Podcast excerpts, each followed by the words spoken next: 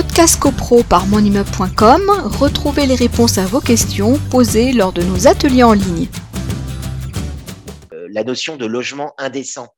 Un logement indécent est un motif euh, de, euh, de sanction du bailleur. C'est-à-dire que le locataire va aller voir le service urbanisme de salubrité de la ville, va faire un signalement en disant j'ai beaucoup d'humidité, souvent c'est l'humidité, etc. C'est pas que ça, mais notamment, etc.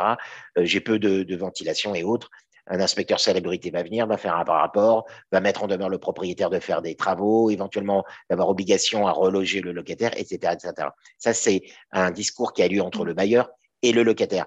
Mais cette notion d'insalubrité, elle ne peut pas être intentée par le syndicat des copropriétaires vis-à-vis du copropriétaire.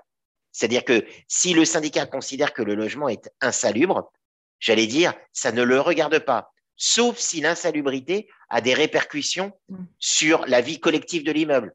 C'est-à-dire que c'est tellement humide ou euh, que ça génère des odeurs à l'extérieur, notamment, mais ça peut être autre chose, ou lors des moisissures qui bah, auraient des répercussions. ça peut être des fuites à répétition, des moisissures, euh, de l'humidité. Euh, voilà. mais là, on est dans le préjudice, c'est-à-dire que le syndicat, il peut, mm. il peut exciper d'un préjudice, et sur le, parce que je, le, syndicat subit un préjudice, il pourrait faire quelque chose. Mais sinon, j'allais dire, s'il n'y a pas de nuisance qui concerne, qui touche les parties communes, non. Alors, si ça touche les parties privative, si les nuisances touchent, souvent, euh, il y a des copropriétaires qui vont, euh, quand je dis copropriétaires, en tout cas des occupants de parties privatives, qui vont dire nous subissons des nuisances. Elles vont en informer le syndic.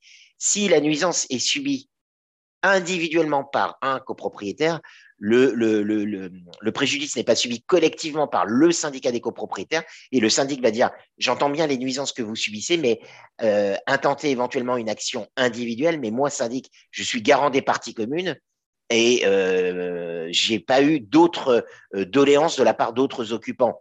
Donc, euh, cette action, elle doit être individuelle. En revanche, si ça touche les parties privatives, mais plusieurs parties privatives, prenons un immeuble de 15, vous avez 7-8 appartements qui subissent je dis 7, 8, il n'y a pas de nombre fixe, mais en tout cas, plusieurs appartements qui subiraient des nuisances, on peut considérer que c'est subi collectivement, quand bien même ça ne touche, ça n'impacte peut-être pas les parties communes. Les escaliers, notamment, les, tout, ce qui est partie commune, c'est peut-être pas impacté. Mais ça impacte suffisamment de parties privatives pour qu'on considère que c'est subi collectivement. Et là, le syndicat pourrait avoir une action vis-à-vis -vis du copropriétaire concerné.